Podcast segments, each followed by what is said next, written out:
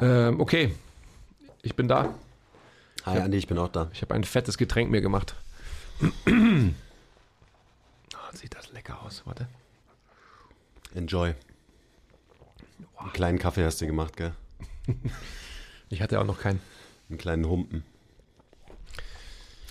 So, ja, hallo Leute, herzlich willkommen zum MTMT Podcast. Wo sind wir eigentlich so folgemäßig? Basti, Entschuldigung, aber 82. 280. 280, glaube ich. Okay. Ich glaube, ja. Ziemlich sicher sogar. Entschuldigung. Excuse the noise. Also, um was geht's heute? Eigentlich war ein anderes Thema vorgesehen. Aber wir saßen gerade mal wieder zwei Stunden bei Shakshuka und Cappuccino Köstlich. und hatten sehr tiefe Gespräche über alle Sachen. Und da wir uns eh schon in diesem Mindset jetzt befinden, dachten wir uns, wir reden nicht über ein vermeintlich banales Fitnessthema, sondern lieber über ein sehr tiefes, deepes Fitnessthema. Hört ihr schon die, die Richtung? Banales Fitnessthema. Hm. Hm, Das lässt, lässt tief blicken eigentlich. Ja, über was reden wir denn heute, Andi? Sag doch mal. Achso, jetzt bin ich wieder. Ja, wir haben ganz spontan den Plan geändert, weil wir halt wirklich gerade schon drüber geredet haben und es ist ein wichtiges Thema. Ihr werdet euch vielleicht während dem Podcast heute manchmal denken, was sind diese MTMT-Jungs für arrogante Pisser? Ja, Mai, äh, das ist dann halt so, wenn ihr euch das denkt. Also wir haben viel darüber gesprochen, wo wir viel Entwicklungspotenzial für unser Feld sehen. Das ist mal sehr positiv ausgedrückt. Beziehungsweise wo wir als Branche abfacken. Kann man das so sagen? Das kann man so sagen. Okay. Und da sind wir einfach von einem zum nächsten gekommen und vom Hundertsten ins Tausendste, wie immer. Und so ein Gedanke, den wir da auch hatten, ist einfach ein ganz, ganz wichtiger, wie ich finde, sich Gedanken darüber zu machen, warum kommen Menschen zu uns? Was für eine Motivation bringen die mit? Und was trauen die uns zu, wenn sie zu uns kommen? Vor allem. Ja, ich glaube, ich glaube, dass das gar nicht, also doch. Wir müssen uns ja die Frage stellen, warum kommen Menschen zu uns? Aus welchen Beweggründen, mit welcher Motivation? Und was ist von dieser Motivation ableitbar? Also sprich, du sagst, was trauen sie uns zu? Ähm, und was haben wir für eine Möglichkeit, ihnen zu erklären, was sie eigentlich von uns bekommen könnten? Und genau um das geht's ja. Um das geht's heute. Um das geht's heute. Vergesst nie, lasst immer fünf Grad sein. Will ich mich überhaupt verändern? Stillstand ist der Tod. Ehrliche Arbeit für echte Ergebnisse. Ah, I love it. Love your process. Keep the power inside. Always. Always. Also wir, wir sprechen bei MTMT viel über, über Spektren, über Gegensatzpaare, über Leistung versus Funktion, über Kompression versus Expansion etc. etc. etc. Also gäbe es viele Gegensatzpaare, die man da aufbringen könnte. Aber ich glaube, so dieser Anspruch von Leistung mh, und Funktion beziehungsweise Gesundheit oder vielleicht Optik und Gesundheit ist ein ganz guter Aufhänger, wie wir uns als Branche auch darstellen. Und wie wir uns darstellen, so limitieren wir uns auch.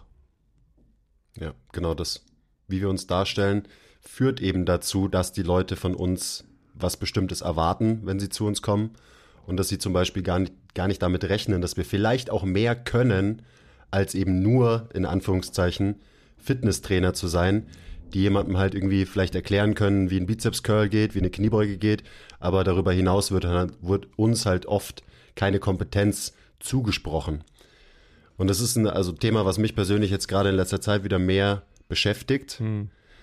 Dieser ja, permanente Minderwertigkeitskomplex des Personal Trainers, der irgendwie dann, wenn er gefragt wird, ja, was machst du so? Und er sitzt in der Runde mit irgendwelchen, was weiß ich, Anwälten und Ärzten, der dann irgendwie rumdruckst und sich nicht traut zu sagen, ich bin, wie auch immer man es halt nennen will, ich bin Coach oder ich bin Fitnesstrainer oder whatever.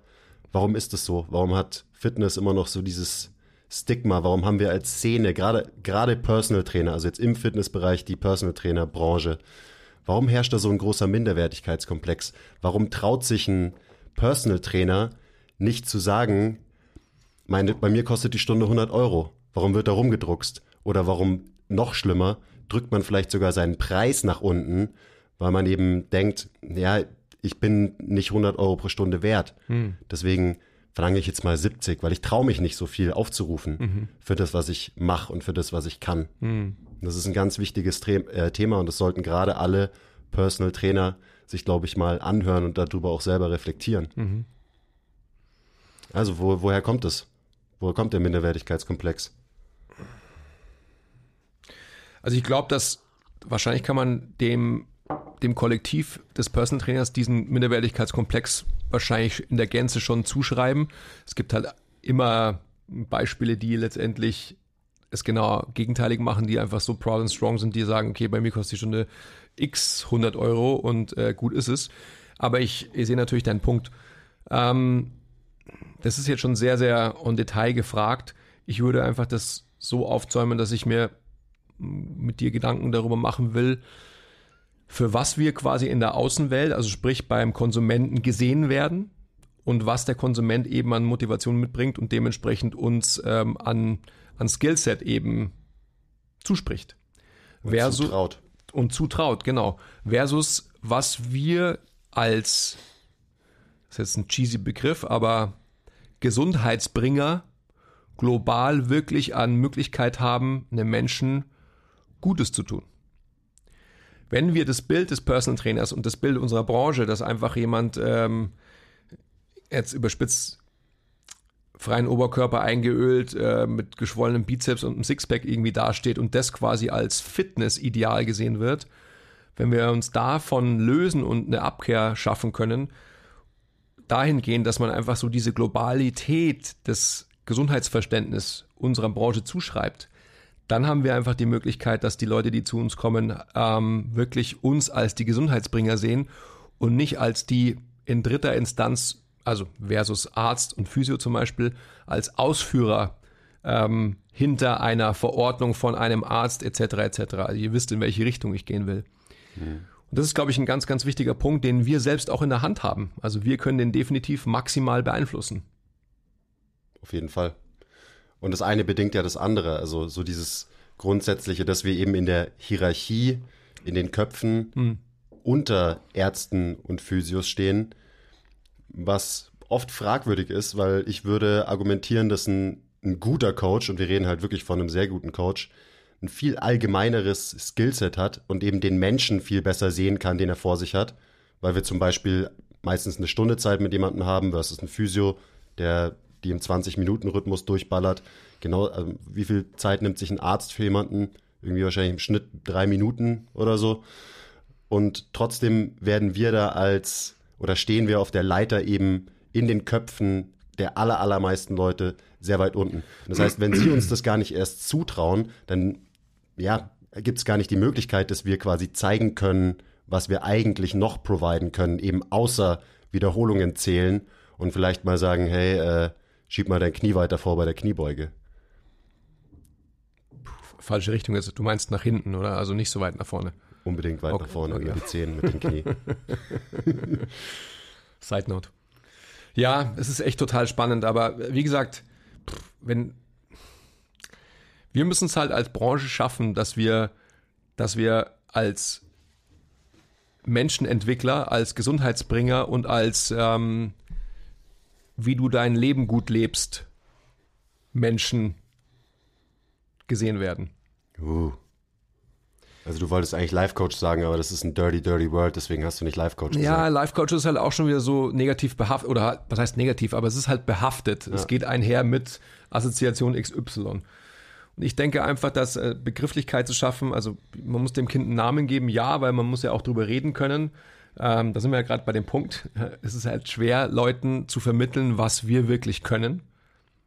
Ja, und eben nicht nur Wiederholungen zählen und ja, zu erklären, wie Training so funktioniert, sondern wie das Leben funktioniert.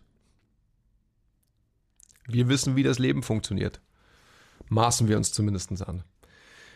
Wie auch immer, also nochmal diese Globalität an, an Skillset, die du beschrieben hast und die, das Verständnis für Prozesse, des menschlichen Seins, will ich jetzt mal sagen. Ich glaube, da sind wir ziemlich gut drin. Also sprich nicht nur einfach Körperlichkeit, und das ist ja einfach die Limitierung, die unsere Branche hat. Wir werden ja nur auf Körperlichkeit reduziert, aber damit einhergehend auch natürlich, ich will nicht von Spiritualität sprechen, aber ähm, früher waren die Gelehrten, also ein Sokrates etc., waren diejenigen, die halt herangezogen wurden, um einen Menschen zu betreuen. Weil der aus mehreren Aspekten betreut wurde. Da wurde nicht nur die Körperlichkeit ähm, analysiert, sondern da wurde alles andere auch analysiert. Und das ist halt ein Skillset, das wir verloren haben in der, ja, in der Spezifizierung in eine Richtung hin. Also so quasi, ich muss ein absoluter Experte sein in einem. Ja, also gerade bei uns jetzt wieder so Strength and Conditioning. Ich bin, wie heißt denn das dann? Ich bin Functional ähm, Training, das ist auch zu global. Ich bin Kettlebell-Spezialist oder ich bin TRX-Spezialist und so weiter. Ich meine, wenn wir immer noch davon sprechen ähm, und sehen, dass halt Kunden uns danach fragen, ja, bist du Spezialist in dem, dann zeigt es halt einfach, wie, wie dümmlich diese ganze Branche aufgebaut ist. Mhm. Und da würde ich jetzt sagen, am Ende sind wir gerade als Personal Trainer dann doch irgendwie Spezialisten und halt Spezialisten im Feld Mensch mhm. tatsächlich. Und es klingt jetzt super hochtrabend, aber es ist so. Welche Profession verbringt so viel Zeit one-on-one, -on -one, intensiv, eng mit Menschen zusammen? Welchen, welchen anderen Beruf gibt es da? Ich meine, natürlich gibt es Psychologen, ähm, aber ich glaube, es ist einfach unweigerlich so, dass wenn man das ein paar Jahre macht und jeden Tag, Tag ein, Tag aus, eins zu eins mit Menschen arbeitet, dass man einfach checkt, wie Menschen funktionieren, wie Menschen ticken, dass man halt, ohne es forcieren zu müssen, in gewisser Weise Psychologe ist, mhm. in dem Fall. So, man erkennt halt irgendwann einfach Muster. Man weiß vielleicht, okay, mit dieser Mensch ist so, so gestrickt, sage ich mal. Das zeigt mir als Coach, okay, ich muss mit dem so und so umgehen, damit ich ihm weiterhelfen kann. Zum Beispiel eben ganz vorsichtig ihn vielleicht in eine Richtung lenken oder es ist jemand, dem ich einfach sagen kann, hey, du machst jetzt das, das und das und dann schaust mal, ob es dir besser geht. Mhm. Und das ist dann auch wieder die Sache. Am Ende sollte es eben uns oder sollte es nicht, aber uns geht es darum als Coaches, dass es den Leuten insgesamt besser geht und eben nicht nur, dass sie besser aussehen, was auch okay ist, weil den meisten Leuten wird es deutlich besser gehen, wenn sie besser aussehen. Klar. Aber trotzdem, also das ist nur so eine Überlegung, die ich halt da anstelle. Was gibt es für Berufsgruppen, die so viel über Menschen lernen tagtäglich und wie Menschen ticken? Das, du weißt ja, das ist ja eins meiner Lieblingsthemen, so die Abspaltung von, von Weggefährten, ähm, von, von Freudscher Theorie hin zu Bioenergetik dann, wo es einfach ganz klar war, dass die Begründer der Bioenergetik halt gesagt haben, ja, okay, Sigi, ähm, schön und gut, was du hier irgendwie aufbringst und so und äh, ist auch nachvollziehbar und sehr, sehr ähm, breit im Verständnis über den Menschen. Aber was ist mit Körperlichkeit? Was ist mit Physis? Und ähm, das ist ja quasi der Punkt gewesen, wo sich diese zwei Lager aufgetan haben. Ähm, also sprich, ein Psychotherapeut wird sich natürlich in, in der Analyse, in der tiefen Analyse mit Menschen auch rein kapazitär, sprich zeitlich genauso intensiv mit Menschen beschäftigen wie wir. Also wenn, wenn der auch halt den Menschen zweimal auf seiner Liege hat oder im Gespräch hat in der Woche, dann ist es halt vergleichbar wie dem, dem Schnitt des normal Trainierenden bei uns halt so, würde ich mal sagen. Aber wir haben eben noch die Komponente Körperlichkeit dazu, die halt einfach verdammt nochmal ähm, den Mensch mit ausmacht. Ja, um, unbedingt. Ja. Und das ist ja genauso, wenn man jetzt die zwei Extreme sehen will und auf der einen Seite ist der Psychologe, der eine Gesprächstherapie mit jemandem macht. Und auf der anderen Seite ist vielleicht ein Orthopäde, der, und ich sage jetzt nicht, dass jeder Orthopäde so denkt, aber der den Körp äh, menschlichen Körper quasi als Maschine sieht, wo man halt Teile auswechseln kann oder hier ein bisschen weg, was weghobeln, damit er wieder besser funktioniert. Und da muss man sich, glaube ich, halt irgendwo in der Mitte einpendeln, weil der Körper ist keine Maschine. Ist einfach nicht so, auch wenn es oft so dargestellt wird. Boah, ey, du bist eine Maschine. Krass. Mhm. Wir sind ein Organismus, wir sind das, der komplexeste Organismus, den es überhaupt gibt. Wir wissen einen Scheißdreck drüber, wie wir selber funktionieren. Mhm. Wir wissen gar nichts. Und zwar, egal ob es um Biomechanik geht oder eben um Psychologie, um Biochemie, so diese ganzen Vorgänge. Klar, wir forschen da fleißig dran und natürlich wissen wir Sachen. Es ist nicht so, dass wir da komplett blind sind, aber trotzdem haben wir uns da erst so wenig davon erschlossen, weil wir halt verdammt komplexe Tiere sind und dementsprechend, wenn du den ganzen Menschen irgendwie, ich sag mal in Anführungszeichen, behandeln willst, willst, dass er besser wird, mhm. glücklicher wird, mhm. gesünder wird, ja, dann musst du halt irgendwie den Mensch als ganz, als Ganzes auch, ja, behandeln. mhm. behandeln ist irgendwie kein gutes Wort, weil das schon wieder so diesen Arztkontext mit reinbringt, aber so, du weißt auf jeden Fall, was ich meine. Und dieses Selbstbewusstsein zu haben, dass wir dieses Skillset vielleicht schon haben oder auf jeden Fall entwickeln können als Personal Trainer, das ist verdammt wichtig, dass man, dass man das sieht und dass man eben nicht den Minderwertigkeitskomplex des Personal Trainers lebt, der irgendwie denkt, seine Dienstleistung ist halt einfach weniger wert als, weiß ich nicht, die Leistung von einem Arzt oder von einem Psychologen oder was auch immer. Mhm. Ich meine, also die, die monetäre Ableitung davon ist natürlich einfach dann eine, eine Diskussion über, über Wertigkeit und auch Kapitalismus am Ende des Tages. Das muss man jetzt nicht anstellen. Am Ende ähm, heißt es immer Angebot und Nachfrage. Also wenn du, wenn du so gut bist in dem, was du tust, dass halt Leute sagen, ich brauche den wirklich, weil der hilft mir wirklich weiter. Und du sagst, okay, ich koste halt jetzt irgendwie, ähm, ich habe super Clients und der kostet halt einfach quasi meine Monthly Membership, wenn du so willst, meine Betreuungsfee kostet halt irgendwie 5000 Euro, dann werden Leute auch dahin navigieren, das auch zahlen. Also die, die generelle Frage, die, die wir ja haben und die wir uns stellen müssen, ist, wie global können wir es erreichen, dass wir unsere Profession beziehungsweise ähm, die Menschenmenschen, die wir bei MTMT ausbilden und die wir in Zukunft auch ausbilden wollen, da hinbringen, dass sie halt als das gesehen werden, als was wir gesehen werden können, was du gerade beschrieben hast. Und ich glaube, dass das einfach so diese, nicht nur diese, dieser Mini-Kosmos Personal Training und seine Kunden, sondern einfach diese, dieser globale Anspruch an, an Aufgabe, an Verantwortung, die wir haben als, als Disziplin, uns nicht damit zufrieden zu geben, da stehen zu bleiben, wo wir halt momentan sind, sondern wirklich mit dem Skillset, das wir haben und, und entwickeln können, ja, die, die Gesundheitsbringer werden zu können. Und zwar, und zwar wirklich auch im, im Ansehen. Also, dass es einfach wieder so ist, dass diese, die intrinsische Fähigkeit eines jeden Menschen, sich selbst zu heilen, wenn er nur dies und jenes zutut, dass die wieder gefördert wird. Und die kann natürlich nur gefördert werden, wenn es so ist, dass es Menschen gibt wie uns, die einem anderen Menschen halt den, den Anstoß dazu geben, das auch selbst als Notwendigkeit zu sehen und nicht zu sagen, okay, ich gebe mich jetzt passiv in die Hände eines anderen und der wird schon dafür sorgen, dass es mir wieder gut geht. Weil das wird halt nie funktionieren. Nie. Ja, aber danach suchen natürlich alle. Ja, klar. Sag mir einfach, wie, wie oft ich diese Übung machen soll, damit ich dann so und so aussehe und damit ich dann glücklich bin, weil ich dann irgendwie so mhm. und so aussehe wie es halt schon mal von vornherein nicht funktionieren kann. Und da kann man halt als Coach auch immer gut mal zumindest Denkanstöße geben. Mhm. Und darum geht's ja, dass man halt eine, einen Menschen guidet, statt ihm zu erklären, wie das Leben funktioniert, ähm, guidet man ihn so, dass er dich vielleicht irgendwann mal fragt, keine Ahnung, wie kann ich besser mit meinem Stress umgehen und so weiter. Weil du hast gesagt, die, wie, wie war der Begriff? Ges, gesunder Gesund, gesund, Gesundmacher. Gesundmacher. Gesundmacher. Gesundmacher, ja. Gesundheitsbringer. Gesundheitsbringer. Genau. Alles, alles blöde Schön. Wörter. Alles blöde Wörter. Aber zum Beispiel ein nicht so blödes Wort für mich wäre Stressmanager, mhm. weil was macht uns krank in der heutigen Zeit? Was macht uns unglücklich? Wenn man das in einem Wort zusammenfasst, dann ist es Stress. Und da auch wieder, natürlich kann man, man kann Yoga machen, man kann äh, meditieren und so diese ganzen Sachen, man kann laufen gehen. Ähm, das hilft wahrscheinlich alles, dass du deinen Stress managen kannst.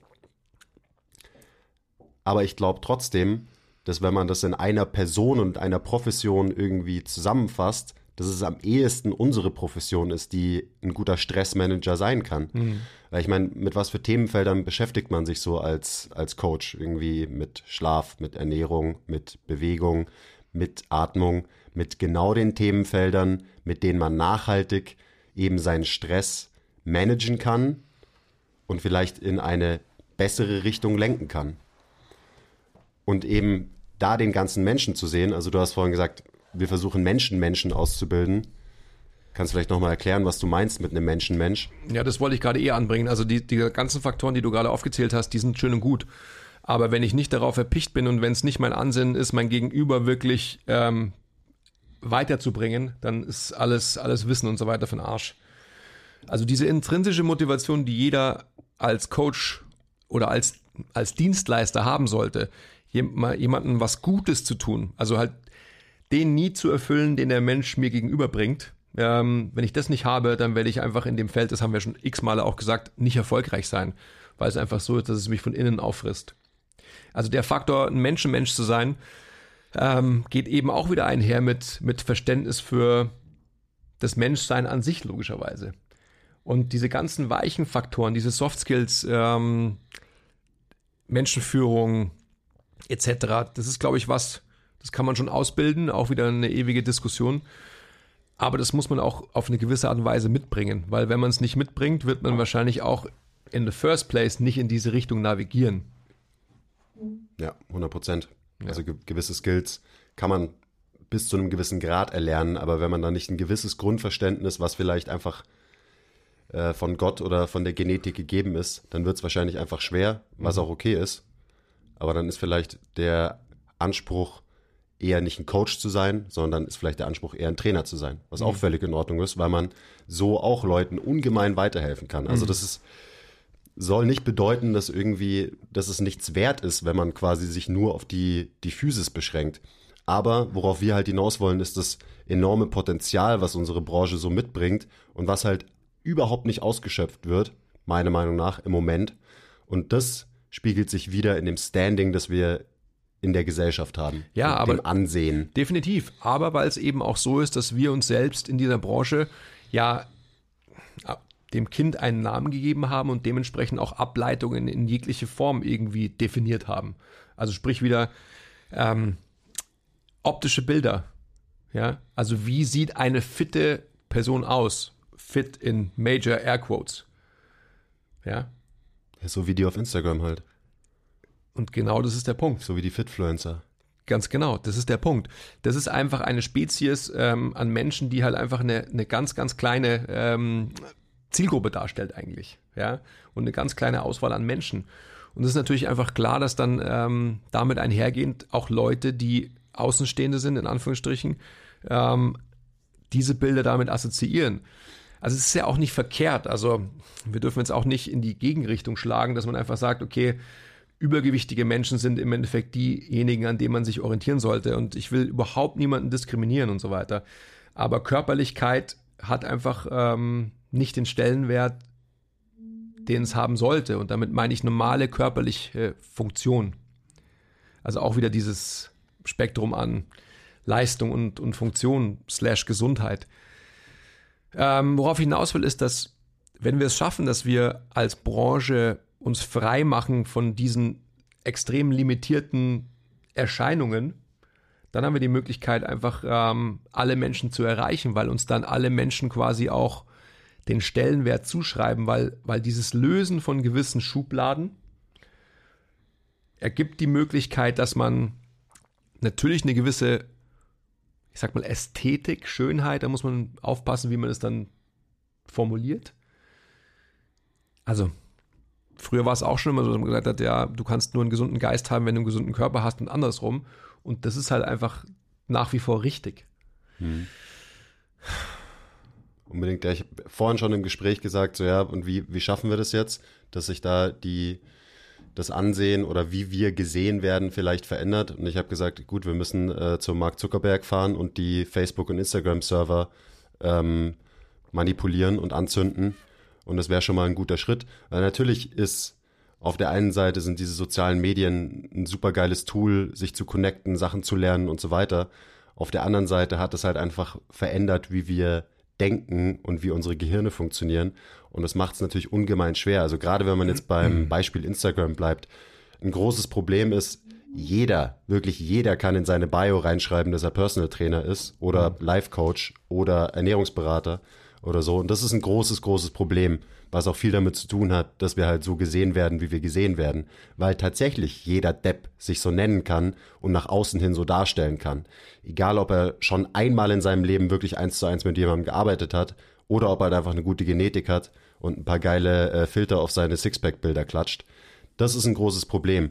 Und das ist natürlich auch das, warum man wahrscheinlich bei einem Arzt halt Vertrauen hat, weil ein Arzt wirst du nur, wenn du diese geprüften Schritte durchlaufen hast, wenn du diese Prüfungen bestanden hast, wenn du so und so viele Jahre das und das studiert hast und so weiter und so weiter. Fair enough. Dann ist jemand Arzt und du weißt, was der getan hat, um dahin zu kommen. Außer du bist Leonardo DiCaprio.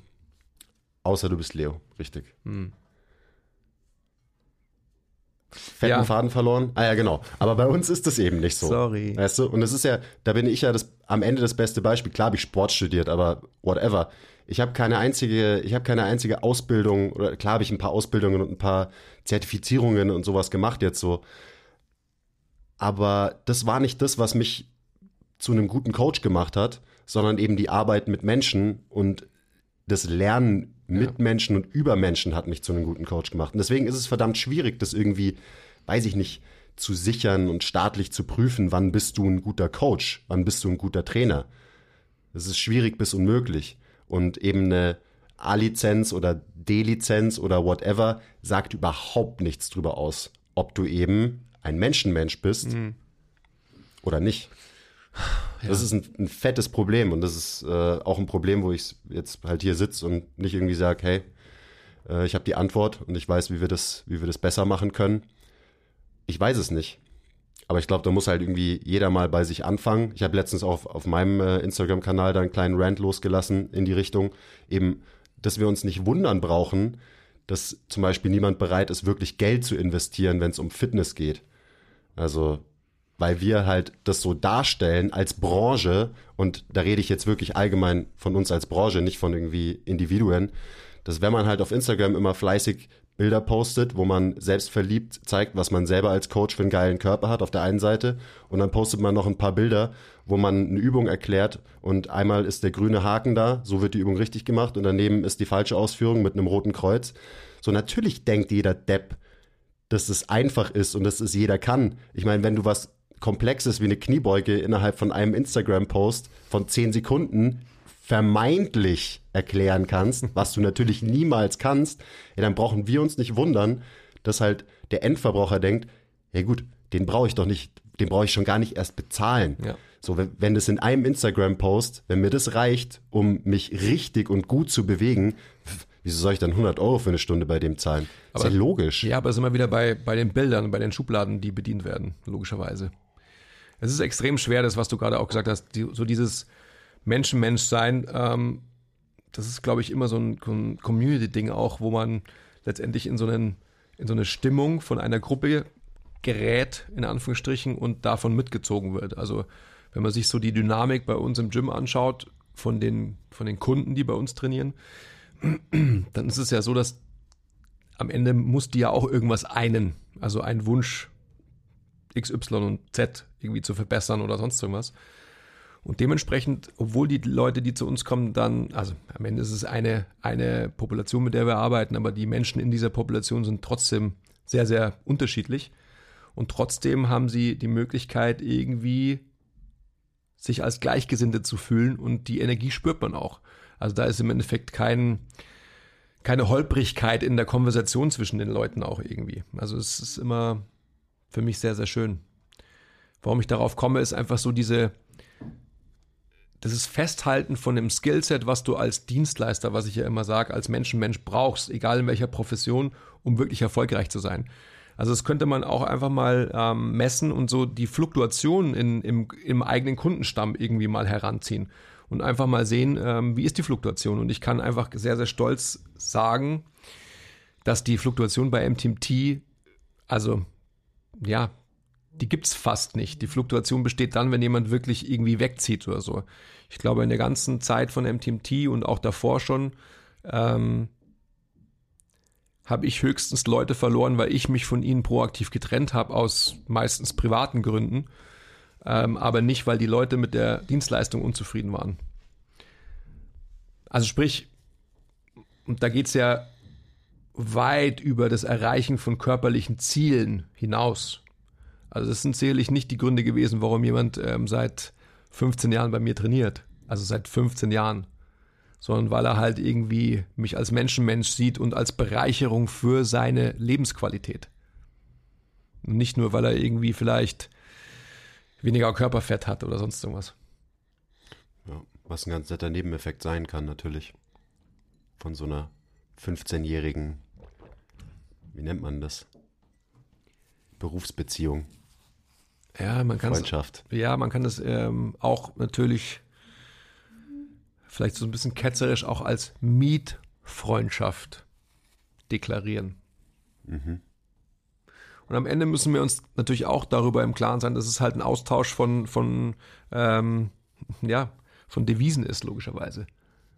Ich gebe geb eine Leistung und kriege irgendwas dafür.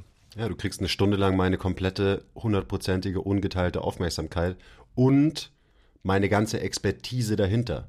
Also das ist wieder das, wo ich auch ein bisschen mit Struggle jetzt gerade in letzter Zeit, ähm, wie ich jede, jede DM, die uns geschrieben wird, beantworte, wie ich teilweise Sprachnachrichten äh, verschicke und so weiter. Und dafür kriege ich nichts. Und ich hinterfrage mich wirklich, ob ich das weiterhin machen sollte. Und das, ich meine, das Beispiel hatten wir schon vorhin. Ein Anwalt würde niemals, wenn er eine random E-Mail von irgendwem kriegt, die dem irgendwie detailliert beantworten und versuchen, dem weiterzuhelfen. Mhm. Und wenn er es machen würde, dann würde er halt für die fünf Minuten 300 Euro abrechnen. Und womit ist es gerechtfertigt? Und womit rechtfertige ich für mich, dass ich halt nichts verlange dafür? Oder wieso sehe ich nicht die Wertigkeit von der Information, die ich for free rausgebe und sage, okay, halt, stopp, nein. Wenn du was wissen willst, dann kauf dir unser mhm. Online-Consulting. Mhm. Da hast du 20 Minuten lang meine ungeteilte Aufmerksamkeit. Aber das muss was kosten, weil ich beschäftige mich jeden fucking Tag mit diesem Thema mhm. und ich lerne jeden Tag dazu. Auch wieder sowas. Welche, welche andere Branche hat das tatsächlich? Wenn du Anwalt wirst, also ich will nicht Anwälten unterstellen, dass sie, wenn sie fertig sind, ähm, dann nie wieder was lernen über ihre Profession. Würde ich niemals tun. Trotzdem glaube ich, dass es nur sehr wenige Branchen gibt, ähm, und da ist die Gesundheitsbranche generell wahrscheinlich eine gute, also auch Ärzte, Osteopathen, die sich halt ständig fortbilden müssen, weil das Thema, mit dem wir uns beschäftigen, der Mensch und der menschliche, menschliche Körper halt noch so unerschlossen ist. Und dementsprechend musst du einfach permanent lernen, damit du irgendwie halbwegs up to date bleibst. Weil dauernd wir irgendwie neue Sachen rausfinden, neue Sachen lernen. Und jetzt bleiben wir bei dem Beispiel, wenn du ein Anwalt bist, dann hast du halt theoretisch kannst du irgendwann alles gelernt haben, was es dazu gibt, weil das was ist, das wir Menschen erfunden haben. Recht zum Beispiel. Das ist ja nichts, ei, nichts Echtes am Ende. Das haben wir erfunden. Und wir beschäftigen uns halt mit echten Dingen. Nämlich dem menschlichen Körper, mit Physiologie, mit Biochemie und so weiter und so weiter. Dementsprechend hat man da nie ausgelernt. Und wir investieren so viel Zeit in unsere persönliche Weiterentwicklung und unsere fachliche Weiterentwicklung. Und es wird selten honoriert.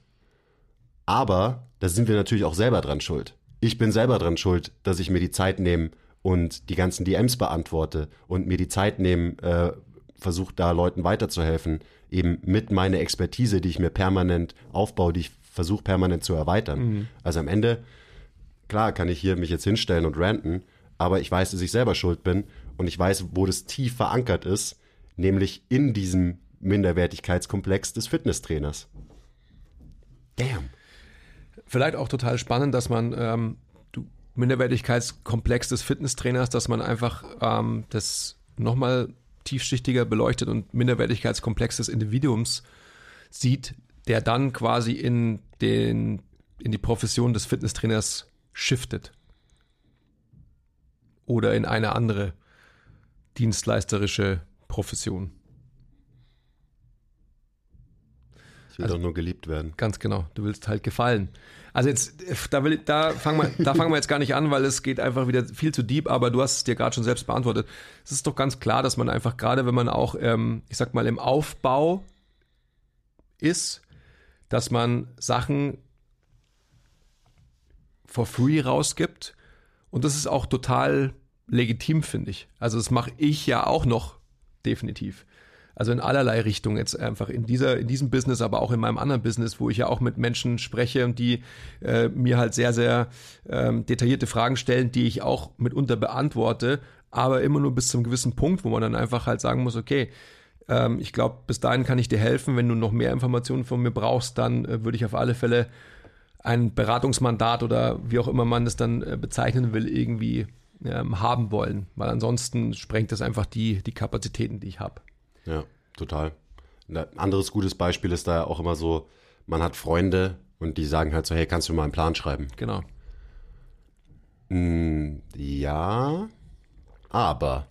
Und dann kommt es natürlich darauf an, klar habe ich sehr gute Freunde, für die ich einen Plan schreibe, so, weil es ein sehr guter Freund ist.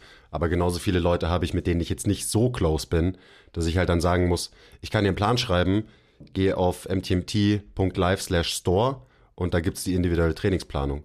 Weil, warum denkst du, dass meine Zeit so wenig wert ist, dass ich mich eine Stunde hinsetze und dir einfach so einen Plan schreibe? Mhm. Weil das halt die Dienstleistung, einen Trainingsplan schreiben, nicht als besonders wertig angesehen ja, wird von vornherein. Ganz, das ist eine ganz schwere Diskussion, die ich in, in, in eben in beiden Businesses lange, lange Jahre geführt habe mit Freunden von mir auch und so weiter. Da muss man auch aufpassen, weil da, da wird man sich streiten. Also da muss man einfach mal eine klare Ansage machen und dann ähm, und auch gar nicht negativ, sondern sehr, sehr ähm, unemotional, emotional in, in die eigene Richtung verargumentiert. Und dann versteht es meistens das Gegenüber auch. Und wenn nicht, dann muss man halt die Frage stellen, okay, bist du dann wirklich ein Freund? Hm. Ist so. Ja. Also wenn, wenn Sachen einfach so äh, taken for granted genommen werden, die man eben in akribischer Eigenarbeit sich aneignet, um dann überhaupt in die Situation zu kommen, dass man Trainingspläne erstellen kann und so weiter. Weil es eben dann doch einen gewissen Skill bedarf, um sowas zu können, etc. etc. Aber wir, wir driften jetzt schon wirklich sehr, sehr in unsere ähm, narzisstischen Verletzungen. Ja. Und könnten ganz tief gehen und erklären, warum wir diesen Minderwertigkeitskomplex haben. Ich glaube, wir sollten nochmal versuchen, dass wir halt so zusammenfassend diesen Appell an uns alle richten, die wir uns als Fitnesstrainer, Personal Trainer, Personal Coach, Coach, wie auch immer bezeichnen wollen.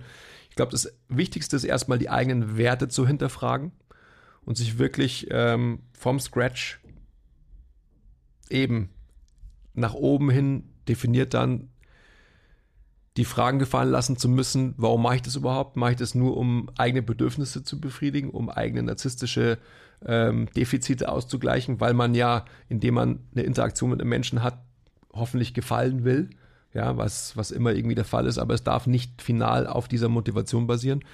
Und dann muss man einfach hergehen und sagen, okay, was kann ich machen, um die Fähigkeit, die ich habe, auch komplett irgendwie ausspielen zu können und nicht nur eine Mini-Facette davon.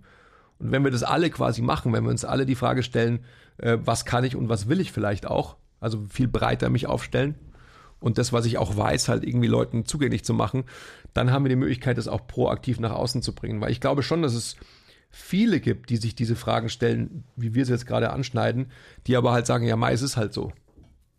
Mhm. Aber mit Ja, Mai, das ist halt so, ist uns als Branche nicht geholfen. Also wir müssen als Branche wirklich uns trauen und uns wirklich gegenseitig ermächtigen, dass wir überhaupt in das Fahrwasser geraten, dass das Ganze mal ein bisschen Fahrt aufnimmt und dass wir einfach in den nächsten drei bis fünf Jahren als die ähm, Gesundheitsbringer angesehen werden. Und nicht nur als die, die einen dicken Bizeps machen. Ja. Und also ich, ich sage mal so, Functional Training als, als Sparte ähm, unserer Branche, in Anführungsstrichen, hat sich ja, glaube ich, schon versucht, dahin zu bewegen. Dass man wenigstens irgendwie halt sagt, ich, ich will trainieren, aber mich einer Funktion irgendwie annähern und so weiter. Aber auch das ist halt einfach mit viel zu vielen Vorurteilen und meiner Meinung nach falschen Bildern belegt und so. Also auch wieder sehr, sehr einsilbig. Also ich glaube, dass die Globalität der Sache in den Vordergrund gestellt werden muss. Und immer so die Frage, was habe ich vorhin gesagt? Wie können wir es erreichen, den Menschen, mit denen wir arbeiten, ein besseres Leben zu geben? Und ein besseres Leben ist einfach halt facettenreich. Das hat nicht nur mit, mit Körperlichkeit zu tun, sondern mit so viel mehr. Hm.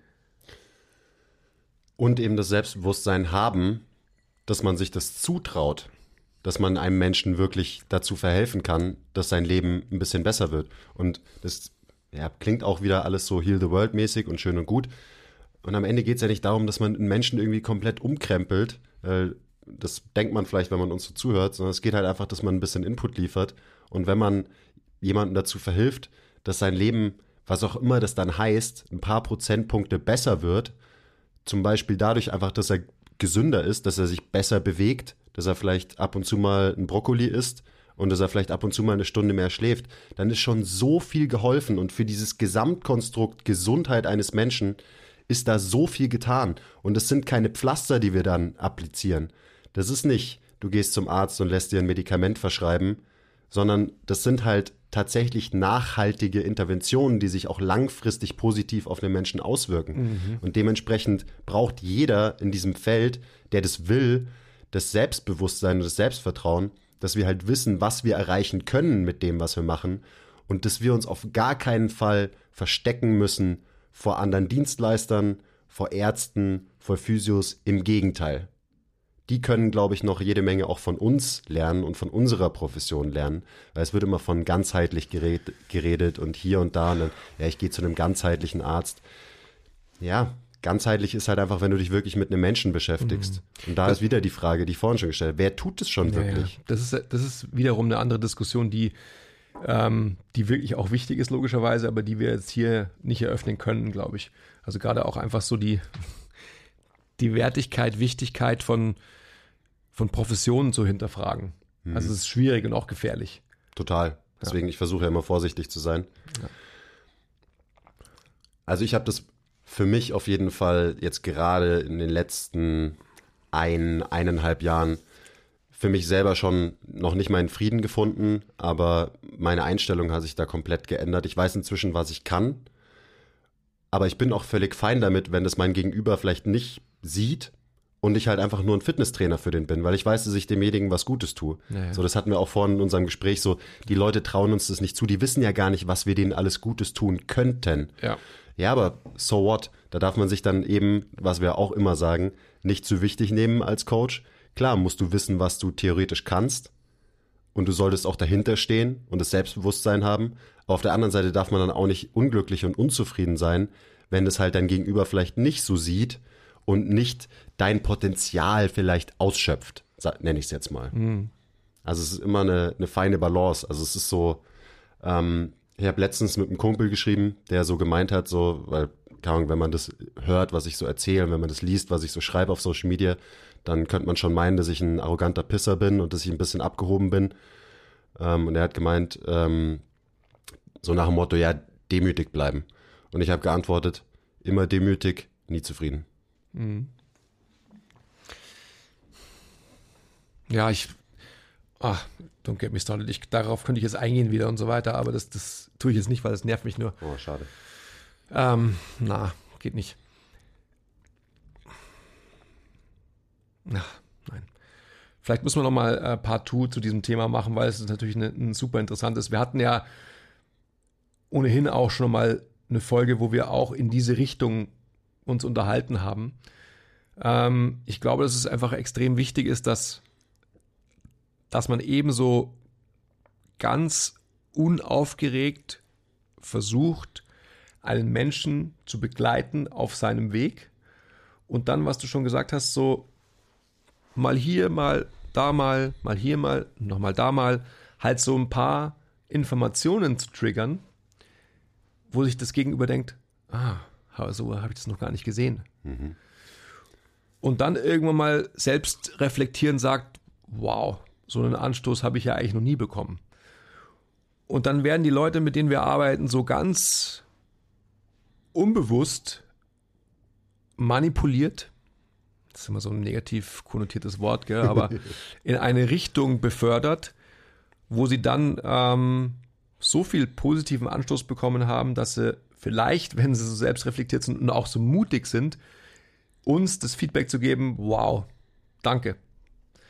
Und das ist, glaube ich, die größte Genugtuung und die größte Befriedigung, die wir als Branche haben können. Mhm. So können wir dann wieder unser eigenes Ego schön befriedigen. Genau. Ja, also das ist nach wie vor das Wichtigste, dass man sich nicht frustriert vor jemanden hinstellt und sagt, hey, du, du nutzt überhaupt nicht das aus, was ich eigentlich alles für dich tun könnte. Hm. So, zu was wird es führen, dass dein Gegenüber sich denkt, was ist denn das für ein Depp? Und genauso wird sich dein Gegenüber denken, was ist denn das für ein Depp, wenn du halt ungefragt anfängst, dem irgendwie Sachen zu erzählen, wie er sein Leben besser zu leben hat. Ja. Es ist ja auch ganz klar, ich meine, wie die, die Leute, mit denen ich arbeite, die sind teilweise doppelt so alt wie ich, ähm, haben viel Lebenserfahrung und dann kommt da so ein, ja, genauso wie du, Äh, dann kommt da so ein kleiner Pisser her und will mir auf einmal erzählen, wie ich mein Leben zu leben habe und wie ich meinen Stress managen soll. Das kann nicht funktionieren, es wird niemals funktionieren. Aber darum geht es ja auch nicht. Es geht darum, dass man halt ein Coach ist, dass man versteht, wie Menschen ticken, dass man durch echtes Coaching, gute Gesprächsführung, gute Fragen und so jemanden dahin bringt, dass er vielleicht ein Interesse dafür entwickelt. Und das habe ich vorhin, glaube ich, schon gesagt, wenn man jemanden dahin bringt, dass er bei dir nachfragt, mhm. dann bist du ein verdammt guter Coach. Mhm. Weil dann kannst du loslegen. Mhm. Dann kannst du das machen, was, was ich zumindest gerne immer machen würde. Nämlich einfach erzählen, erzählen. Oh, ich habe so viel Stuff gelernt und ich will das jetzt alles mal anwenden und loswerden. Ja, man muss halt geduldig sein. Das meiste von dem, was du lernst, das schlummert halt in dir drin, bis es dann irgendwann mal jemand vielleicht bei dir triggert. Aber wenn du dich hinstellst und es versuchst zu preachen, dann wirst du keinen Erfolg haben als Coach. Dann Niemals. Bist, dann bist du auch kein Menschenmensch. Richtig. Dann tust du das, damit du mit deinem geilen Wissen flexen kannst. Und ich meine, Menschen sind nicht bescheuert, die werden das merken und dann reagieren sie halt nicht mit, äh, mit einer offenen Haltung darauf, sondern die werden dann mit Ablehnung auf dein Gepreache und auf dein, ähm, deine Lobhudelei reagieren und dir halt nicht zuhören, sondern halt zumachen. Ja. Und am Ende des Tages ist es halt Start with Why, Simon Sinek, ähm, Shoutout. Ja, kennt ja auch jeder wahrscheinlich jetzt heutzutage. Es geht immer darum, einfach damit anzufangen, glaube ich, so die Ableitung, warum mache ich das Ganze überhaupt? Und ähm, wenn du kein Menschenmensch bist, also diese äh, Grunddefinition nicht hast, dann wirst du in diesem Feld eben halt auch, ich kann mich nur wiederholen, nicht erfolgreich sein. Und dann gibt es halt einfach wahrscheinlich eine große Fluktuation an Leuten und du wirst einfach keine nachhaltige Veränderung an Leuten oder bei Leuten ähm, erreichen können, die wir aber alle als Ziel haben sollten. Hm und die wir alle als Ziel haben können. Und da sind wir dann wieder bei dem Selbstbewusstsein, mhm. was wir für ein Skillset haben, mhm. was wir eben auch als Branche längerfristig gedacht erreichen können, mhm. wie wir unser Standing verändern können, wie wir die Wahrnehmung von dem Feld Fitness bei Leuten vielleicht verändern können, weil da haben wir auch vorhin drüber geredet. Wenn du Leuten irgendwas von Fitness erzählst, dann ploppen halt gleich bestimmte Bilder bei denen im Kopf auf. Mhm. Und es ist an uns, dass wir langfristig, und das ist ein langer Prozess und mit viel Arbeit verbunden, keine Frage, dass wir dafür sorgen, dass man jemandem erzählt, ich bin Fitnesstrainer, dass halt vielleicht andere Bilder bei dem getriggert werden, als halt so, naja, ah Fitnesstrainer, irgend so ein muskulöser Depp. So ein, ja, weil alleine schon dieses Vorurteil, das hängt immer noch in so vielen Köpfen drin, dass ja. wenn jemand Muskeln hat, dann kann er nicht klug sein. Klar. Woher kommt es? Was können wir tun, damit sich das verändert? Hm. Da haben wir jetzt ein bisschen drüber geredet. Ja, spannend. Ja, sehr spannendes Thema. Ja, und auch so also wirklich wichtig. Ja. Gerade für die Zufriedenheit von halt jedem Trainer, der sich das hier jetzt gerade anhört. Und damit gekoppelt auch der Motivation, sich weiterzuentwickeln.